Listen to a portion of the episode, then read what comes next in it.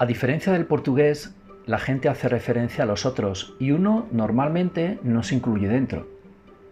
Se utiliza para denominar costumbres, hábitos, como si fueran de los otros y los otros no fueras tú.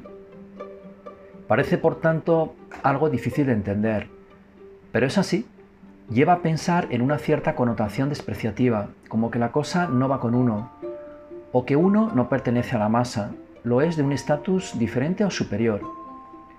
En relación a pueblo, en español se puede traducir por el habitante de una nación, el que vive en un país. También es sinónimo de localidad muy pequeña, municipio.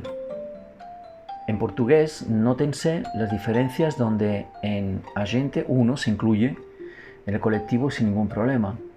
Otra cosa discutible es si se conjuga después en singular o plural.